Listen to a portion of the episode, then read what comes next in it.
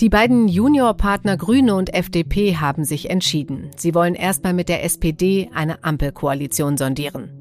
CDU und CSU sagen, sie sind immer noch offen für Jamaika. Offizielle Koalitionsverhandlungen sind es ja noch nicht. Aber was bedeutet das jetzt genau? Läuft es auf eine Ampel hinaus? Was passiert mit Armin Laschet, dem CDU-Vorsitzenden und offenbar gescheiterten Kanzlerkandidaten? Darüber spreche ich gleich mit unserem Berliner Büroleiter Eckhard Lohse. Außerdem blicken wir heute in einige spannende Wahlkreise. Vor der Wahl haben wir sie ja in die Hochburgen der Parteien mitgenommen. Jetzt wollen wir mal schauen, wo welche Partei am stärksten abgeschnitten hat, welche Verschiebungen es gab und was wir daraus für Schlüsse ziehen können. Denn auf der untersten Ebene der Politik, in den Wahlkreisen, können wir beobachten, wie sich Deutschland in den letzten Jahren verändert hat. Wir sprechen heute im FAZ-Podcast für Deutschland dazu mit alten Bekannten, mit Gewinnern und Verlierern der Wahl, über Freude und Frust und darüber, wie es weitergeht. Heute ist Mittwoch, der 6. Oktober und ich bin Katrin Jakob. Schön, dass Sie dabei sind.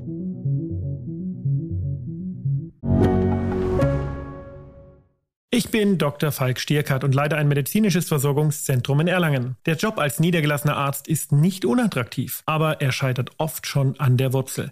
Wenn unser Studiensystem nicht darauf ausgelegt ist, genug Ärzte in guter Qualität auszubilden, wie soll die medizinische Versorgung in Mittelfranken dann gedeckt sein? Die besondere Nähe der niedergelassenen Haus- und Fachärzte ist in Gefahr.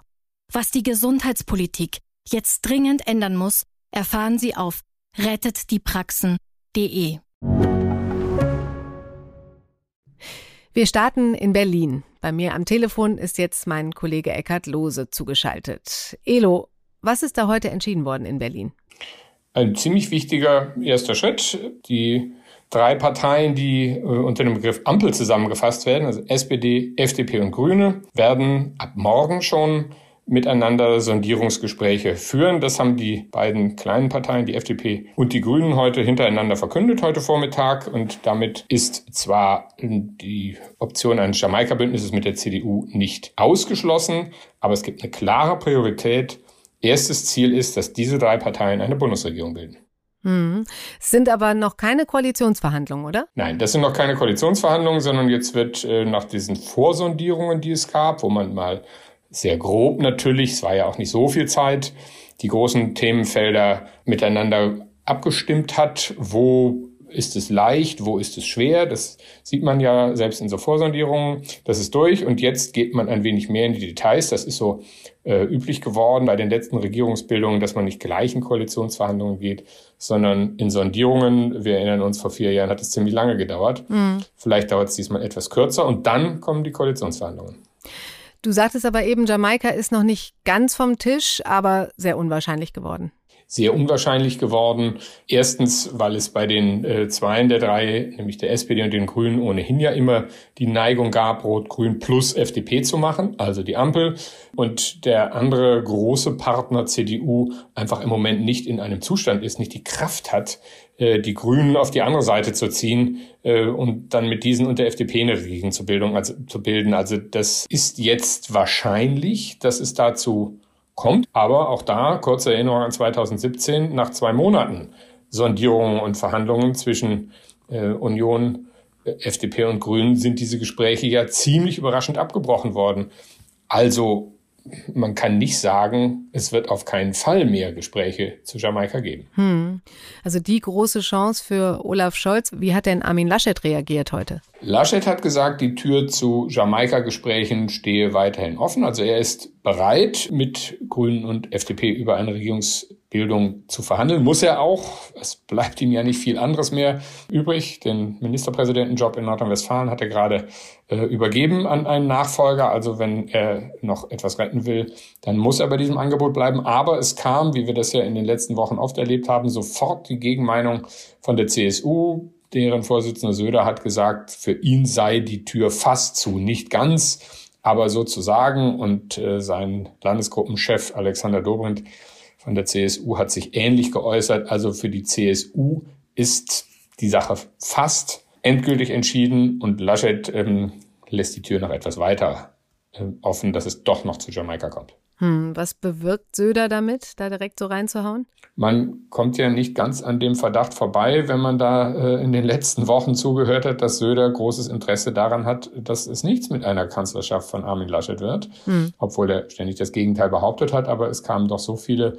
Querschüsse, dass man sagen kann, Söder will jetzt erstens natürlich den Tatsachen ins Auge gucken, die haben wir gerade besprochen. Alles zeigt Richtung einer Ampel, aber er will auch ganz sicher sein, dass die kleine Chance, die vielleicht noch da ist, noch ein bisschen kleiner wird. Ähm, man muss den Eindruck haben, Markus Söder hat kein Interesse daran, dass Armin Laschet Kanzler wird. Und was bedeutet das Ganze für Laschet? Wie geht's da weiter? Es geht weiter bergab, würde ich mal sagen. Seit der Bundestagswahl ähm, sinkt ja sein Stern, seine Parteifreunde, und zwar sowohl in der CDU und viel mehr noch in der CSU, machen ja sehr deutlich klar, tiefe Unzufriedenheit mit dem Wahlergebnis. Es wird offen darüber geredet, mit welchen Modalitäten ein neuer Vorsitzender gewählt wird. Also jetzt müsste schon ein Wunder der Kategorie Mittel eintreten, damit er überhaupt noch Vorsitzender bleiben könnte und Kanzler werden da sind eine Menge, Menge Wenns dabei. Hm.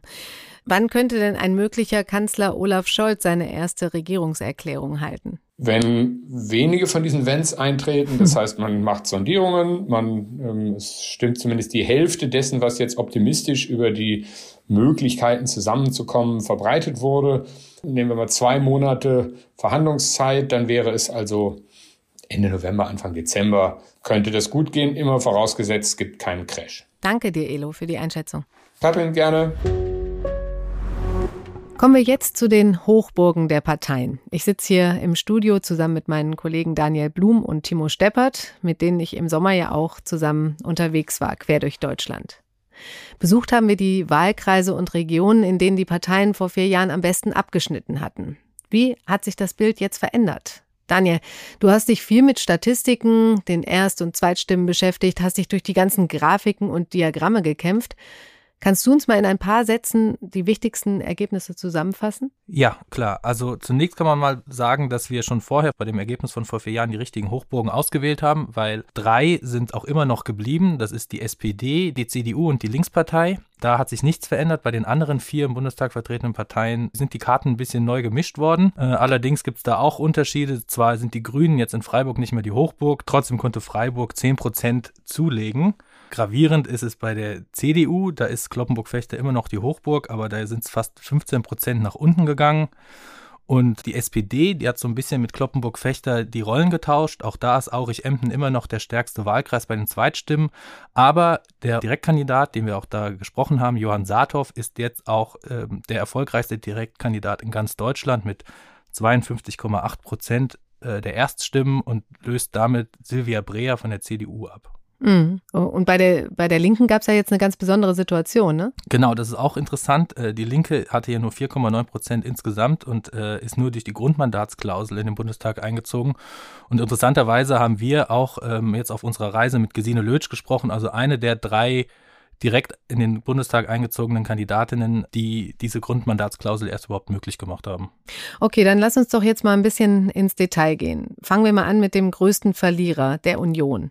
Über den Absturz haben wir auch hier im Podcast schon relativ viel berichtet und viel analysiert. Aber Timo, für die Hochburgen von CDU und CSU, Kloppenburg-Fechter und Traunstein, bedeutet die Wahl ja auch ein Desaster, oder? Ja, in diesen beiden Wahlkreisen können wir sehen, dass die CDU an vielen Stellen in Deutschland bis zu zehn Prozentpunkte eingebüßt hat. Da sehen wir, dass die Parteien insgesamt einfach sich zersplittern, die Parteienlandschaft. Also diese klassischen Hochburgen, was uns ja auch schon während der Serie aufgefallen ist, die gibt's künftig zwar immer noch, dass Parteien an bestimmten Stellen stärker sind, aber sie bewegen sich doch eher in einem Korridor von 20 Prozent, 25 Prozent, ähm, manchmal auch noch 35 Prozent. Insofern sind das immer noch zwei sehr, sehr gute Ergebnisse für die CDU-CSU in Kloppenburg, Fechter und Traunstein. Aber zum Beispiel sehen wir auch in Kloppenburg-Fechter, dass Silvia Breer, mit der wir gesprochen haben, deutlich besser bei ihrem Erststimmenergebnis abgeschnitten hat. Das könnte daran liegen, dass sie eben lokal sehr verwurzelt ist und als Politikerin von mehr Leuten gewählt wurde, während die Partei deutlich abgestraft wurde mit diesem Minus von eben 15 Prozentpunkten, die sie da eingebüßt haben. Hm. Ja, einer aus der Union, der richtig frustriert ist und auch deutliche Worte spricht, ist CSU-Urgestein Peter Ramsauer. Mit ihm habe ich über seinen Wahlkreis und über die Union insgesamt gesprochen. Hören wir doch mal rein. Das ist ein verheerender Absturz für die Union insgesamt, äh, aber auch für die äh, CSU in Bayern die äh, Schuld zu einseitig auf die CDU oder auf Laschet zu schieben, äh, wäre äh, wirklich unfair und verfehlt, sondern das sind eine Reihe von Dingen auch hausgemacht. Beobachten kann man das auch bei mir im Wahlkreis. Ich habe auch 13 Prozentpunkte verloren und das kann man auch gut nachvollziehen. Also äh, zum einen schwimmt man äh, mit dem Erststimmenergebnis natürlich immer ungefähr mit der gesamten Welle. Das äh, lässt sich überhaupt nicht vermeiden. Zweitens äh, habe ich äh, statt in den äh, früheren Bundestagswahlen statt sechs oder sieben Gegenkandidaten jetzt zwölf gehabt, mhm. äh, wovon äh, eine ganze Reihe einfach auch in meinem ähm, Wählerreservoir abgefischt haben. Ja. Und äh, der dritte äh, äh, Punkt äh, bei mir im Wahlkreis äh, ist eine äh, ganz starke Welle von Corona-Wutbürgern. Und das habe ich alles natürlich zu spüren äh, bekommen. Ja, ja. Ja, Sie haben es gesagt, eine Reihe von Faktoren, auch bei der Union insgesamt. Äh, können Sie da noch, also das war ja jetzt sehr auf Ihren Wahlkreis bezogen, können Sie insgesamt nochmal sagen, äh, die Reihe von Faktoren, was meinen Sie da alles mit? Ja, äh, offensichtlich hat der Kanzlerkandidat heute halt doch nicht so gezogen, äh, wie ich mir das vorgestellt habe. Das äh, war einfach schwierig rüberzubringen, obwohl ich mir da die größte Mühe gegeben habe. Hm. Und dann waren natürlich auch hausgemachte Dinge in Bayern, äh, die vielfach von den Leuten äh, auch am äh, Parteivorsitzenden Ministerpräsidenten festgemacht werden. Da habe ich auch nach der Wahl noch Zuschriften gekriegt von Leuten, die ich zum Teil kenne, zum Teil aber auch nicht, wo drin steht, wir haben immer CSU gewählt, diesmal nicht und wir freuen uns über das schlechte Wahlergebnis. Ihr habt oh. unbedingt jetzt einmal diesen Denkzettel gebraucht und völlig richtig, geschieht euch alles recht, ihr gehört jetzt in die Opposition. Solches Zeug. Also äh, da ist einfach dieses Urvertrauen, das ist tief erschüttert aus einer Reihe von Gründen. Ich unterbreche mal kurz und liste auf, damit es etwas schneller geht. Peter Ramsauer nennt die Abschaffung der Wehrpflicht, die Energiewende, die Flüchtlingskrise 2015, die Griechenland-Rettung, die Wut über die Corona-Politik und zuletzt die Abschaffung der Lohnfortzahlung bei Quarantäne. So, und da haben wir jetzt für all das die Quittung gekriegt. Hm. Jetzt sind in Bayern ja auch die Freien Wähler richtig stark gewesen. Wie wollen Sie denn verhindern, dass die der CSU noch mehr Stimmen wegschnappen?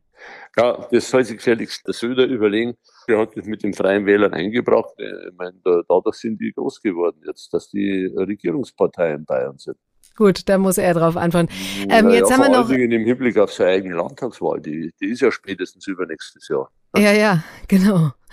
Die Union hat ja jetzt schon Jamaika-Gespräche geführt, ist weiter offen für Jamaika. Das wäre also ein Bündnis, bei dem auch die Grünen beteiligt sind. Ähm, wir können ja mal ganz kurz reinhören, was Sie uns im Sommer dazu gesagt haben. Ich spiele das mal eben ab. Ich werde in meinem politischen Wirken alles dafür tun, dass wir zu einer Koalition nach der Bundestagswahl kommen, in der die Grünen nicht beteiligt sind. Ich halte aus guten Gründen diese Partei für eine für die Zukunft Deutschlands nicht geeignete Partei. Ich drücke das einmal sehr, sehr euphemistisch aus. Ja, Herr Ramsauer, bleiben Sie bei der Aussage? Im, Im, Prinzip ja. Allerdings haben sich seitdem natürlich die äh, die Gefechtslage dermaßen verändert, wie es äh, zu dem Zeitpunkt, als ich das gesagt habe, vollkommen unvorstellbar war. Ich sage aber auch ganz bewusst, äh, wenn die Grünen das übertreiben und die FDP, äh, dann müssen die wissen, dass es noch eine dritte Option gibt, nämlich die Fortsetzung der Großen Koalition, in dem nur die Merkel ersetzt wird durch Olaf Scholz. Hm. Und äh, möglicherweise kann man sogar so weit gehen zu sagen, Merkel hat die Sozialdemokratisierung äh, der Union oder Deutschlands so weit getrieben, dass mit dem Olaf Scholz auch nicht viel schlimmer kommen könnte. Okay, gut. Also wäre das für Sie auch eine Option, die Sie befürworten würden? Ja, die, die, die, die Option muss man unbedingt aufrechterhalten. Mhm. Wie das die SPD sieht, keine Ahnung. Ich meine, wenn die jetzt da in die Ampel gehen, dann hat sich sowieso alles erledigt. Ja, Christian Lindner hat ja vor vier Jahren gesagt, es ist besser, nicht zu regieren, als falsch zu regieren. Wäre Jamaika für Sie eine solche falsche Regierung? Nee, zur Not muss man halt die Kröten schlucken, aber das tut uns natürlich furchtbar weh. Äh, Opposition ist großer, großer Mist. Da ist man erst einmal vier oder acht Jahre weg vom Fenster. Uns geht eine halbe Generation an wirklich talentierten Leuten verloren. Man hat dann nichts zu verteilen. Man hat keinen direkten Zugriff mehr auf Ministerien. Also ich habe sieben Jahre Oppositionserfahrung gemacht, von 98 bis 2005 und äh, ich weiß, wie das ist. Ja, Sie klingen schon, Sie klingen schon richtig enttäuscht jetzt, ne? Richtig sauer. Ja, das, ja ich heiße auch so.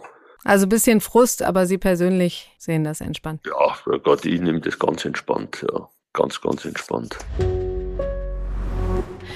Schaut man sich die Ergebnisse der einzelnen Wahlkreise auf einer Karte an, dann fällt auf, dass fast ganz Sachsen und weite Teile Thürings blau gefärbt, also AfD-lastig sind. Was die Schwäche der Union damit zu tun hat, das erklärt uns Michael Natke vom Kulturbüro Sachsen. Ihn kennen wir schon von unserer Reise in die AfD-Hochburg Sächsische Schweiz. Wenn man sich die Zahlen anschaut, dann ist es so, dass die AfD im Vergleich zu den Wahlen davor auf einem sehr hohen Niveau stagniert.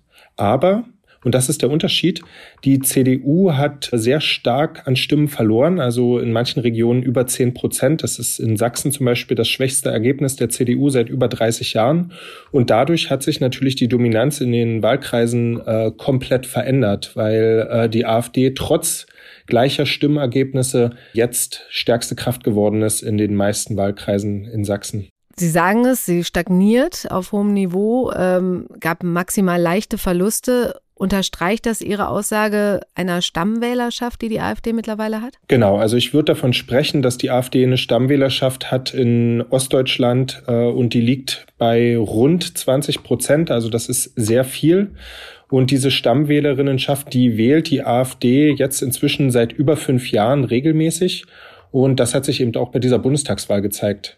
Also für die Zukunft heißt das auch, dass wir wieder mit ähnlichen Wahlergebnissen der AfD im Osten rechnen können. Also das wird nicht von heute auf morgen sich ändern. Also die Stammwählerinnenschaft der AfD, äh, die ist sozusagen auf ihre Partei eingeschworen und das hat sie jetzt wieder unter Beweis gestellt.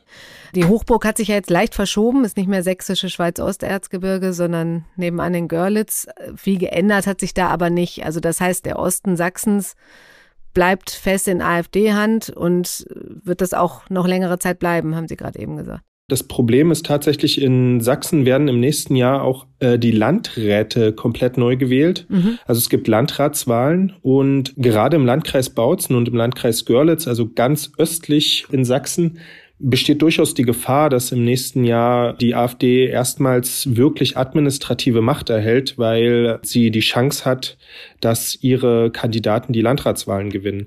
Und das wäre natürlich nochmal eine, ganz neue Qualität und äh, insofern ist diese Verschiebung Richtung Osten von den AfD-Wahlkreisen auch keine Überraschung, denn es war schon immer so gewesen, dass die östlichen Landkreise Sachsens, also Bautzen, Görlitz und der, die sächsische Schweiz Osterzgebirge, die Hochbogen der AfD waren. Hm. Wie können denn die anderen Parteien da reagieren, um das mal äh, abzufangen? Hm. Es verteilen sich ja 70 Prozent äh, der Stimmen auf verschiedene demokratische Parteien. In Bezug auf Direktkandidatinnen, glaube ich, ist es absehbar in den nächsten Jahren, äh, nur möglich über Absprachen zwischen äh, demokratischen Parteien tatsächlich sich gegen die AfD durchzusetzen. Und insgesamt denke ich, dass es immer um Profilschärfung geht. Also wenn die Leute wissen, für was eine Partei steht, dann, dann glaube ich, geben sie eher ihre Stimme dieser Partei. Und wenn es die CDU jetzt schafft, ähm, aufgrund dieser Wahlschlappe in Sachsen beispielsweise ihr Profil nochmal zu schärfen und äh, den Leuten vor Ort klarzumachen, äh, was sie von der AfD unterscheidet und wofür die CDU eigentlich steht. Ich glaube, dann gibt es durchaus die Chance, dass sie zur alter Stärke zurückfindet. Hm, nun macht aber ja die Sachsen-CDU vor allen Dingen den Ostbeauftragten der Bundesregierung, Marco Wanderwitz, mitverantwortlich auch für diese Schlappe der Union und indirekt damit ja auch für die Stärke der AfD. Er hatte ja gesagt, dass Teile der Bevölkerung in den neuen Bundesländern gefestigte, nicht demokratische Ansichten hätten. Und auch Sie haben uns ja im Sommer eigentlich was Ähnliches gesagt. Wir können da noch mal ganz kurz in den, in den O-Ton reinhören. Die Wählerinnen und Wähler der AfD, das ist vielfältig. Unter denen sind natürlich auch rechtsextreme Menschen, das ist klar. Und unter den Wählerinnen und Wählern der AfD sind auch sehr viele Menschen, das hört man immer nicht gern, aber muss man sagen, die sind nicht mehr auf dem Boden der demokratischen äh, Verfassung und die sind auch äh, vielleicht nicht mehr zu erreichen. Auch das muss man mal aussprechen. Jetzt wird der Marco Wanderwitz genau für diese Position ja abgekanzelt selbst von Kretschmer. Wie bewerten Sie das denn? Ja, also ich glaube, also ich stehe zu dieser Aussage durchaus. Also innerhalb der AfD-Wählerschaft gibt es einen Teil, der nicht mehr auf dem Boden der demokratischen äh, Verfassung steht. Äh, und diese Menschen sind dann auch nicht ohne weiteres erreichbar. Das ist so. Äh, das ist eine bittere Wahrheit.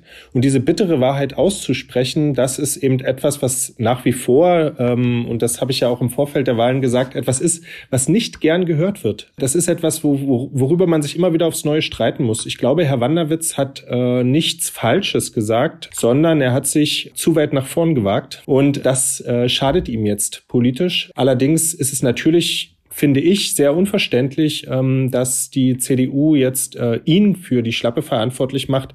Ich glaube, äh, man muss sich da auch anschauen, was ist da auf Bundesebene vielleicht schiefgelaufen. Also jetzt praktisch ähm, einen einzelnen Ostbeauftragten äh, dafür verantwortlich zu machen, dass die CDU selbst in Görlitz und Bautzen, und das ist weit entfernt von Herrn Wanderwitz, mehr als zehn Prozent der Stimmen verliert. Ich glaube, da ist man, versucht man einfach ja, die Verantwortung irgendwo hinzuschieben und hat ihn sozusagen als Sündenbock gefunden. Tatsächlich ist er aber nicht verantwortlich für diesen Stimmenverlust. Hm, äh, die Frage ist ja auch, ist das der richtige Weg der Aufarbeitung für die Sachsen-CDU?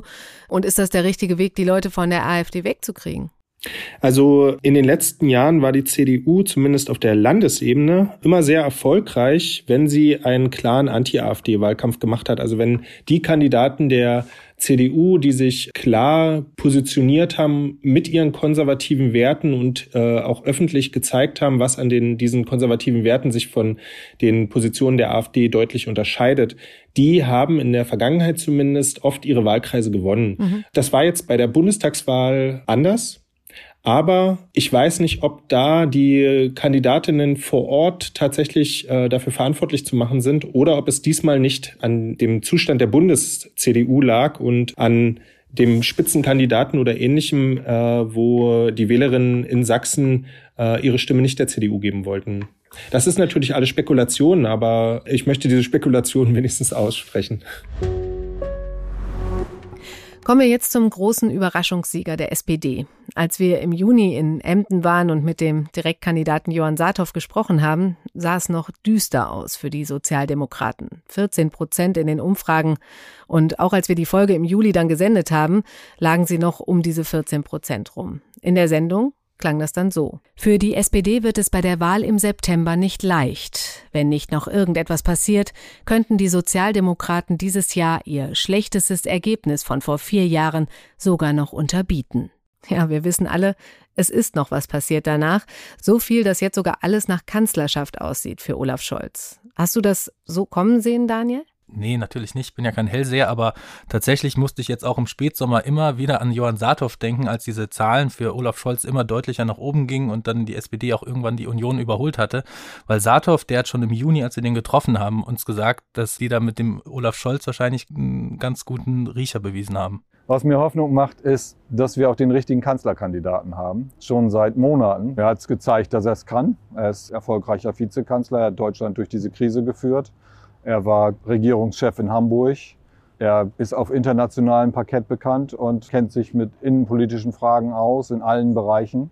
Alle anderen Kandidaten müssten das erst dazu lernen. Hm, ich weiß noch, dass wir da auch so ein bisschen müde gelächelt haben.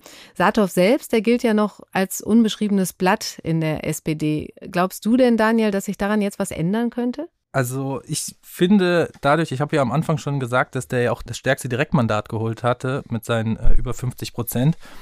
Und wenn man auf die Zahlen von vor vier Jahren schaut, da war auch Silvia Breer, die ist ja auch damals neu angetreten und äh, die kannte auch niemand und die ist mittlerweile CDU-Vize. Und ich weiß nicht, wenn jetzt irgendwie gerade äh, die neue Regierung verhandelt wird, vielleicht springt ja irgendein Amt für ihn raus, ein Staatssekretärsposten oder wer weiß, vielleicht sogar ein Ministeramt. Also wundern würde es mich nicht, wenn man die Arbeit von ihm dann auch irgendwann belohnt würde. Ja, und dann haben wir die beiden Parteien, die jetzt Oberwasser haben, gerade die Sondierungen bestimmen und als Kanzlermacher unterwegs sind, FDP und Grüne. Timo, als wir in Düsseldorf waren und Marie-Agnes Strack-Zimmermann gesprochen haben, wie stand die FDP damals da? Die FDP stand auch damals schon äh, ziemlich gut da, hat ihr Ergebnis mehr oder weniger den Umfragen entsprechend halten können. Interessant ist, dass wir in Nordrhein-Westfalen gesehen haben, dass die FDP insgesamt im Vergleich zu vor vier Jahren deutlich schlechter abgeschnitten hat. Anders als im Bund, wo sie sich eigentlich verbessert hat. Das hat in Nordrhein-Westfalen auch was damit zu tun, dass man 2017 gerade in den Landtag eingezogen war und da noch eine positive Stimmung war, die FDP davon profitiert hat. Und jetzt ist die Stimmung gegen die schwarz-gelbe Landesregierung nicht so gut und damit auch gegen ihren bisherigen Ministerpräsidenten Armin Laschet. Und deswegen ist das Ergebnis immer noch gut in Nordrhein-Westfalen, aber eben deutlich abgesagt. Ich habe nochmal mit Marie-Agnes Strack-Zimmermann gesprochen. Wie lief die Wahl aus Ihrer Sicht? Bei Ihnen im Wahlkreis? Bei mir gut. Ich weiß, äh, Sie nehmen jetzt den Maßstab dessen, was vor vier Jahren war. Aber ich habe das beste Ergebnis in Nordrhein-Westfalen und das ist eine gute Nachricht und ich bin sehr, sehr zufrieden. Woran lag es, dass es dann doch ein bisschen weniger war als beim letzten Mal? Ich glaube, das ist natürlich jetzt ein bisschen spekulativ, aber das Erste ist, dass äh, die SPD durch Herrn Scholz einen anderen Wahlkampf gemacht hat als vor vier Jahren generell. Er hat ja überall zugelegt, deswegen auch in Düsseldorf. Und was mit Sicherheit eine Rolle gespielt hat, wir sind ja hier in der Landesregierung beteiligt und wenn Dinge passieren, wo man der Landesregierung das sozusagen ankreidet, was auch immer, dann merkt man das auch immer örtlich bei der Wahl. Ja. Und ich habe nochmal an unser Gespräch äh, zurückgedacht, was wir geführt haben. Und da hatten Sie eine Sache gesagt, die ich Ihnen mal vorspielen würde. Wir haben, machen sehr viel im Internet, weil wir wissen ja, wir wollen ja bestimmte Zielgruppen ansprechen. Und das Zielgruppen genau kann man dann auch Botschaften versenden. Das heißt, wir sind sehr, sehr aktiv. War das der Grund, die Internetkampagne, dass Sie bei den Erstwählern das beste Ergebnis erzielt haben, bundesweit? Also äh, ich, wir fühlen uns bestätigt, dass wir diese jungen Leute auf die Art und Weise erstens erreichen. Sie sind eben nicht mehr das Klientel oder ich sag mal die Zielgruppe, die morgens die Zeitung liest. Das ist das eine, aber es ist nicht nur der Transport der Botschaft, sondern auch der Inhalt der Botschaft. Und die Stärke, wie wir bei den Erstwählern abgeschlossen haben, liegt natürlich daran, dass wir eben extrem positiv die Zukunftsthemen angegangen sind. Also das Thema Bildung betrifft die jungen Leute. Das Thema Digitalisierung, die lechzen nach einer modernen Verwaltung, die lechzen nach einer modernen Ausrüstung an den Schulen, Universitäten und Ausbildungsstätten. Und das Dritte, das ist das Thema Umwelt, was alle berührt, wir einfach positiv koordiniert haben, nämlich dahin, dass nachhaltige Umweltpolitik nicht durch Zwänge gemacht wird, sondern durch Innovation, also dass wir sozusagen als Deutsche auch zeigen, was wir technisch leisten können und dass wir aus einem Muss, nämlich Umweltpolitik zu machen und den CO2-Ausstoß zu verringern, auch eine Erfolgsstory machen können, indem wir eben nachhaltig Dinge entwickeln, erfinden, statt verbieten, war ja auch unser Slogan. Ich glaube, dass das bei jungen Menschen sehr, sehr gut ankommt. Grüne und FDP werden ja, so wie es aussieht, auf jeden Fall an der Bundesregierung beteiligt sein. Ist das eine Aufgabe, gerade für Sie, die jetzt, sagen wir mal, nicht mehr zu den Jungwählern gehört, auch eine besondere Politik für die jungen Menschen in dieser Bundesregierung zu machen? Ja, äh, das ist eine Aufgabe und auch wenn ich jetzt von der Generation her die Mutter oder, äh, naja gut, bei 18, 19-Jährigen kann ich noch nicht die Großmutter sein, aber Sie wissen, was ich meine, hm. ist das eine Aufgabe, weil ich persönlich jetzt, weil Sie mich persönlich fragen, ich habe drei erwachsene Kinder, ich habe Enkelkinder, die ersten. Und für mich ist das grundsätzlich immer Aufgabe gewesen, in der Politik an die Generationen zu denken, die nach mir kommen Deswegen auch Innovation, positiv rangehen, nicht verharren, egal wer jetzt innerhalb der Partei welches Alter er hat, das wird uns verbinden, junge wie alte, Männer wie Frauen, Politik für die Zukunft zu machen. Und die Zukunft ist für die jungen Leute deutlich länger, als die für uns sein wird. Haben Sie das Gefühl, dass die FDP Lust hat auf Regieren? Ja, wir haben Lust auf Regieren. Äh, nach vier Jahren Opposition. Ähm, ich glaube, dass jeder, der keine Lust auf Regieren hat, und Regieren heißt ja gestalten, der sollte nicht in die Politik gehen. Ich glaube, wenn ich mal an die Linken denke, die ja eigentlich immer nur angetreten sind, Oppositionsarbeit zu machen, also immer das Schlechte rauszufischen, dass das auch nicht gutiert wird. Also wir haben Lust, aber es muss sich auch etwas bewegen. Also regieren um des Regierungswegen, äh, das brauchen wir nicht, sondern wirklich um nach diesen Jahren der bleiernen großen Koalition jetzt mal Gas zu geben und die Themen auf den Tisch zu legen und vor allen Dingen zu ändern, die, jetzt bin ich wieder beim Anfang, junge Leute maßgeblich ähm, auch in ihrem Leben beeinflusst. Und als letzte Frage, haben Sie auch Lust auf ein Regierungsamt? Ich persönlich? Hm. Die Frage stellt sich überhaupt nicht. Ich weiß, dass das natürlich generell immer spannend ist, wer wird möglicherweise was. Das ist überhaupt kein Thema. Äh, wir treten an, um Inhalte rüberzubringen. Um Aber Sie würden auch nicht äh, Nein sagen, oder? Nee, darum geht es nicht. Da, darum geht es wirklich nicht. Wir haben den Anspruch, die Grünen wollten die Kanzlerin stellen. Wir haben gesagt, wir würden den Finanzminister gerne stellen, weil das eine sehr wichtige Schlüsselrolle ist. Und alles weitere wird sich bei einer Dreierkonstellation schauen. Wir müssen uns erstmal einigen. Wird es Jamaika? Wird es eine Ampel, das ist noch offen. Dann wird geschaut, wer findet sich in welchem Ministerium wieder. Und ganz am Ende werden diese Ministerien äh, befüllt mit Menschen. Und das äh, ist so komplex, dass ich Ihnen da, äh, wie gesagt, es spielt einfach momentan keine Rolle. Ich weiß, können sich die Leute nicht vorstellen, ist aber so. Freiburg, das haben wir am Anfang schon gehört, ist zwar jetzt nicht mehr die grüne Hochburg, aber die Partei konnte hier dennoch 10 Prozent zulegen. Im Frühjahr hatten wir hier die Direktkandidatin Chantal Kopf getroffen. Sie hat das Mandat erstmals für die Grünen auch gewonnen.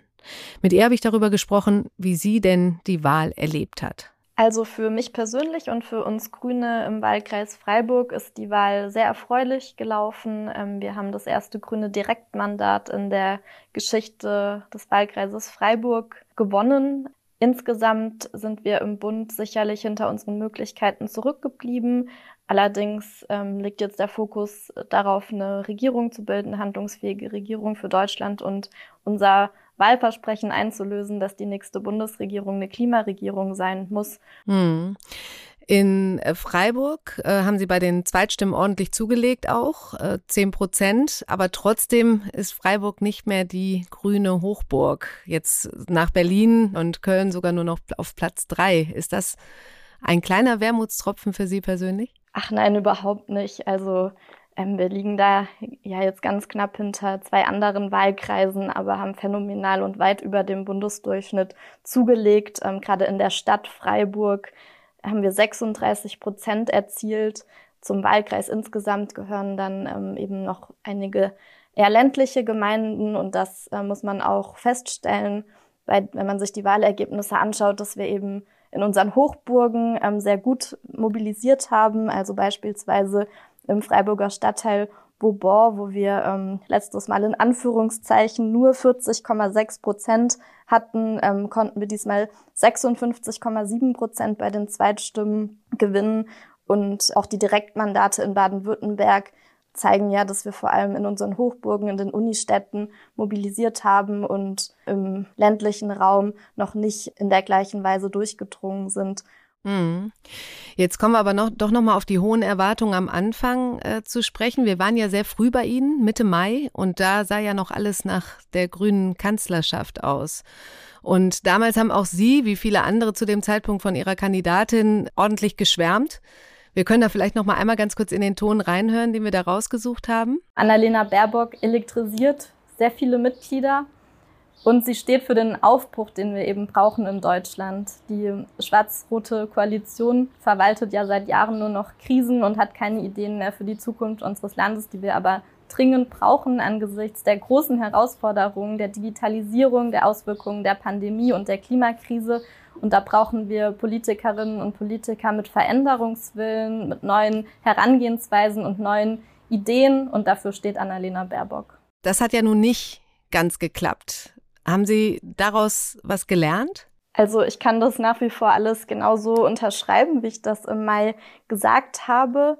Ich finde, es ist absolut richtig, dass wir Grüne den Anspruch aufs äh, Kanzleramt erhoben haben, weil wir eine eigenständige politische Kraft in Deutschland sind und damit auch ein Zeichen gesetzt haben und ja auch wirklich ähm, ein, ein historisch gutes Wahlergebnis erreichen konnten. Insofern stehe ich dazu absolut und jetzt auch im Rahmen der Sondierungsgespräche und dann hoffentlich Koalitionsverhandlungen liegt es natürlich sehr stark an uns Grünen, an Annalena Baerbock und an Robert Habeck, eben für diesen Aufbruch zu sorgen, für den die beiden stehen. Und die beiden ähm, ja kämpfen weiterhin mit großer Geschlossenheit, auch mit ganz großem Rückhalt aus der Partei, aus der Fraktion für diese grünen Ziele. Hm. Nun sind die Grünen bei den unter 30-Jährigen die stärkste Kraft geworden. Ähm, leiten Sie daraus jetzt auch den Auftrag ab, sich in Berlin besonders für die jungen Themen einzusetzen? Also wir haben erfreulicherweise ähm, jetzt sehr viele junge neue Abgeordnete in der grünen Fraktion. Unser Durchschnittsalter ist 42, also sehr jung und ich habe viele junge neue Kolleginnen und Kollegen und welche Themen man dann bearbeiten darf, das wird sich jetzt auch in den nächsten Wochen noch zeigen. Wir werden uns jetzt als Fraktion sortieren und dann schauen, wie die Zuständigkeiten aussehen. Okay, das war's jetzt aus unseren Hochburgen. Daniel, jetzt ist es wirklich vorbei. Bist du traurig?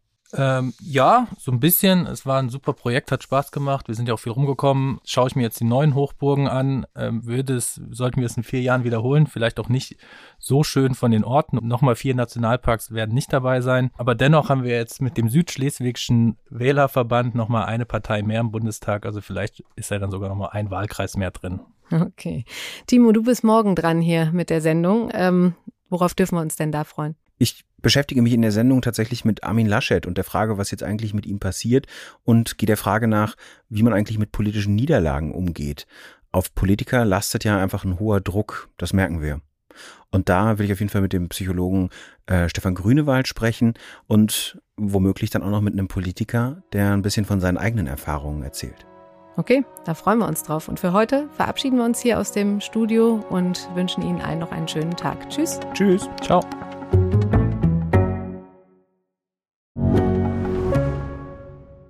Ich bin Dr. Falk Stierkart und leite ein medizinisches Versorgungszentrum in Erlangen. Der Job als niedergelassener Arzt ist nicht unattraktiv, aber er scheitert oft schon an der Wurzel.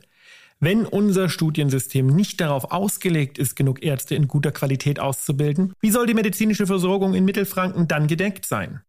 Die besondere Nähe der niedergelassenen Haus- und Fachärzte ist in Gefahr. Was die Gesundheitspolitik jetzt dringend ändern muss, erfahren Sie auf rettetdiepraxen.de. you